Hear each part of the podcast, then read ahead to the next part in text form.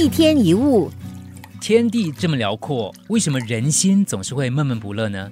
因为心胸不开阔。为什么不开阔？因为只想到自己。人呐，最关心的永远是自己。如果你仔细的看，就会发现我们在每一件所做、所说、所想的事情的背后，其实都是为了自己。我会得到，我会失去什么？这样对我好吗？我要怎么样才能得到更多的好处？当你只想到自己，就会跟人比较计较，心怎么开阔呢？人不为己，天诛地灭，这是人的天性。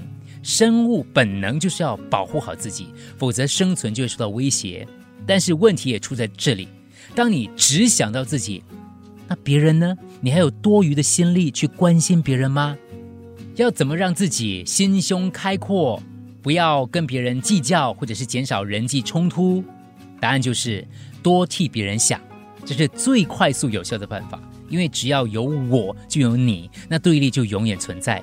如果我不消失，你就不可能消失，那冲突、斗争、对抗、比较也就没完没了。当我消失，你就消失了。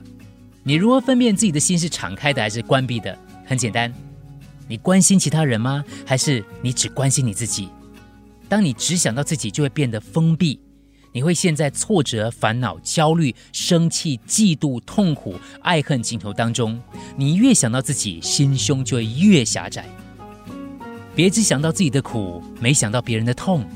给这个社会多一点温暖，多一点体谅，才会有更多美好的事会发生。